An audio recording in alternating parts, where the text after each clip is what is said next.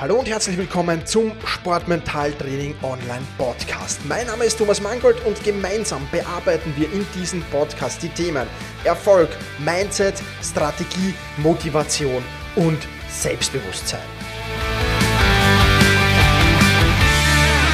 Hallo und herzlich willkommen zur Sportmentaltraining Podcast Folge mit der Nummer 129. Mein Name ist Thomas Mangold und ich freue mich sehr, dass du auch diesmal wieder mit dabei hier bist, zuhörst und hoffentlich auch heute wieder viel mitnehmen kannst. Heute gibt es was für Trainingsweltmeister. Denn statt Trainingsweltmeister im Wettkampf die Leistung auf Knopfdruck abbringen. Und ja, wie schließt sich dieser Kreis? Ganz einfach, du musst im Training die Dinge anders tun. Denn Trainingsweltmeister haben es oft zur Ansicht, dass sie halt im entspannten Zustand, im lockeren Zustand ihre Leistung bringen können. Und Training ist halt nun mal zumindest entspannter und lockerer als Wettkampf. Ich glaube, darüber braucht man nicht diskutieren. Und das hat ein paar Gründe. Und genau diese Gründe werden wir uns ansehen und wir werden natürlich auch ein paar Theorien und Möglichkeiten durchplaudern, die du tun kannst, wenn du so eher der Trainingsweltmeister bist und wenn du deine Leistungen eher im Wettkampf bringen musst. Oder optimal, da wäre es ja natürlich Trainings- und Wettkampfweltmeister bist, weil das ist natürlich das Optimum, das du herausholen kannst.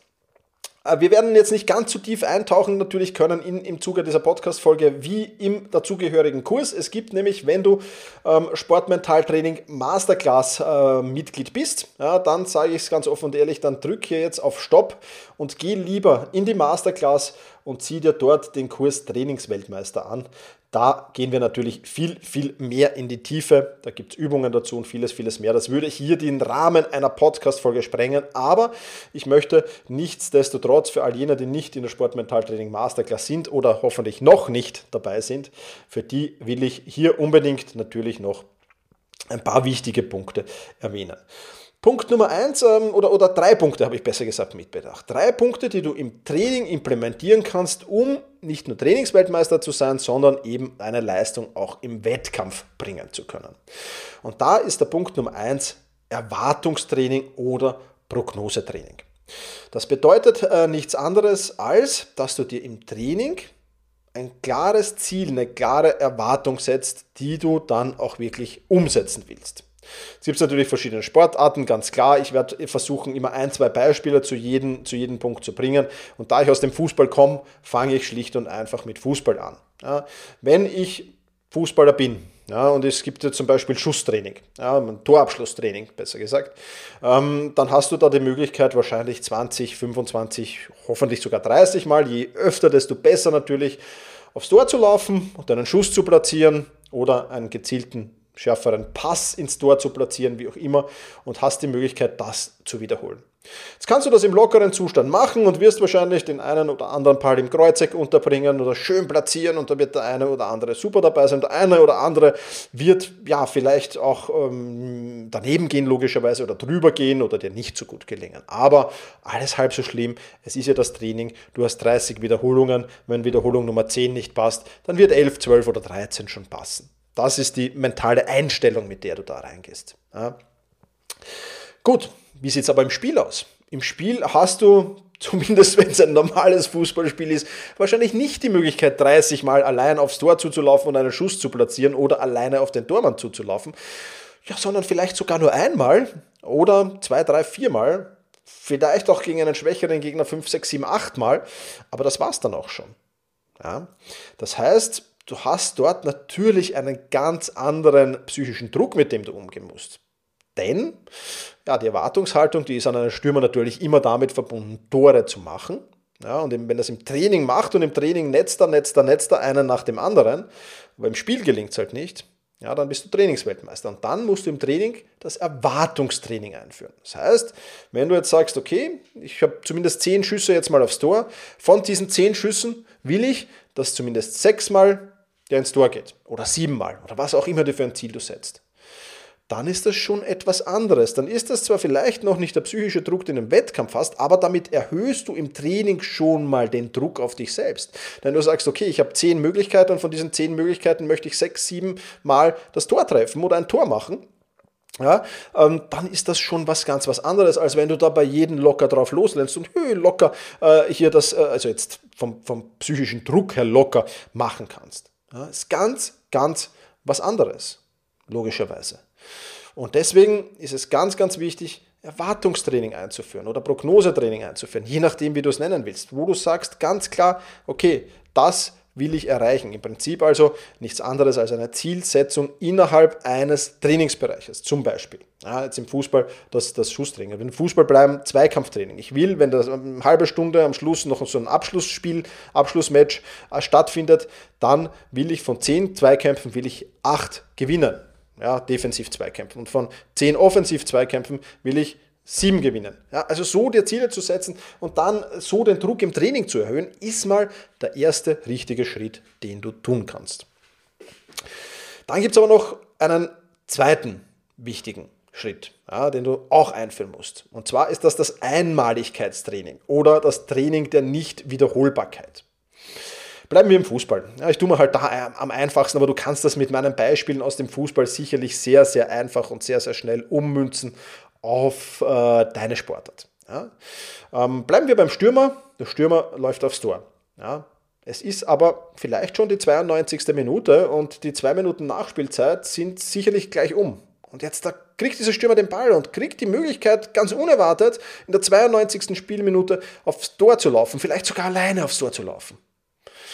Das ist natürlich ein Druck, ganz klar, weil das Tor entscheidet das Spiel. Gewinnen wir oder spielen wir unentschieden oder spielen wir unentschieden oder verlieren wir? Also es ist eine Entscheidung, die ich am Fuß habe. Und das ist natürlich Druck, der da auf mir lastet. Ja. Und ich laufe auf diesen Tormann zu und vergib im Spiel. Im Training, in derselben Situation, ja, Training kurz vor dem Ende des Trainingsspiels, ich pick den Ball, bam, ich versenke ihn locker. Was ist der Unterschied? Der Unterschied ist der Druck. So, deswegen muss ich das Einmaligkeitstraining oder das Training der Nichtwiederholbarkeit machen. Also bleiben wir wieder beim Schusstraining oder beim Torabschlusstraining. Ich habe 30 Torabschlüsse. Und ich weiß jetzt eines. Ich sage, der nächste, der nächste, den ich habe, oder der fünfte oder der zehnte, oder wie auch immer du das machst, wir kommen dann gleich noch zum nächsten Punkt, das ist der entscheidende. Der muss sitzen. Das ist der, der in der 92. Minute, wo ich allein auf den Tormann zuläufe, der muss sitzen. Genau dieser Schuss. Damit auch erhöhst du den Druck im Training auf dich. Und da gibt es nur einen davon. Es gibt von diesem, deswegen heißt es ja auch Einmaligkeitstraining oder Training der Nichtwiederholbarkeit.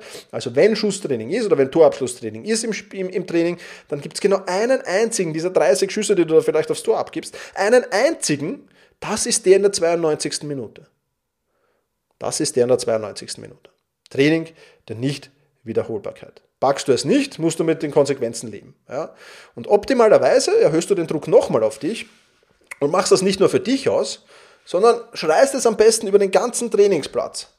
Der nächste meiner Schüsse, der nächste Schuss, den ich aufs Tor mache, ist der in der 92. Minute, in dem wichtigen Spiel, in dem es um Leben und Tod geht. Und ich werde ihn reinschmeißen. Da schreist du, dass es die ganze Mannschaft und am besten noch die ganze Siedlung rundherum oder, oder die ganzen Zuschauer vom Training oder so und so weiter, dass es die alle noch hören. Der nächste ist es. Ja? Oder der nächste ist 100 Meter Sprint. Der ist es. Das ist der im Finale von dem und dem. Und da laufe ich genau die Zeit, die ich laufen will. Ja? Also mach's öffentlich und mach's einmalig. Einmal pro Training. Du hast nur eine Chance pro Training. Nicht noch eine weitere. Es gibt da nichts. Nach, der, nach diesem ist Abpfiff sozusagen mental. Ja?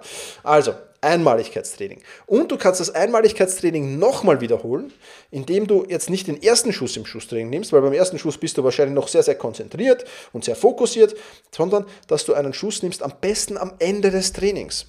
Warum?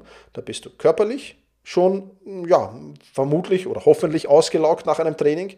Da bist du mental schon ausgelaugt ein bisschen und da kommst du schon der Spielsituation der 92. Minute wahrscheinlich nicht nahe, weil im Spiel der trotzdem nochmal intensiver ist, aber so nah es geht eben. Ja, also diese drei Punkte. Nichtwiederholbarkeit, öffentlich machen, ja, dass das, das ist jetzt der, der sitzen muss. Ganz, ganz wichtig. Und eben dann am Ende des Trainings, wo du halt schon nicht mehr in einem erholten und konzentrierten fokussierten Zustand bist, sondern wo das alles schon ein wenig gelitten hat. Einmaligkeitstraining, Training der Nichtwiederholbarkeit. Ja, unheimlich wichtig. Führ das ein in jedem Training eine Situation, die halt optimal passt. Ja, wenn du Skirennläufer bist, dann machst du einen Ablauf, am besten der letzte des Trainings, das ist der nicht wiederholbare. Das ist der zweite Durchgang im Slalom im nächsten Wettkampf, zum Beispiel. Ja.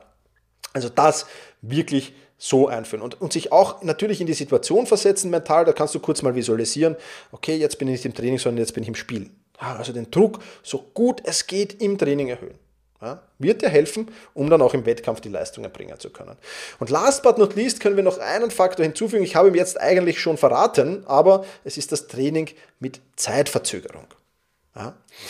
Ähm, wenn wir keine Zeit haben, dann haben wir keine Zeit zu überlegen, auch damit verbunden logischerweise.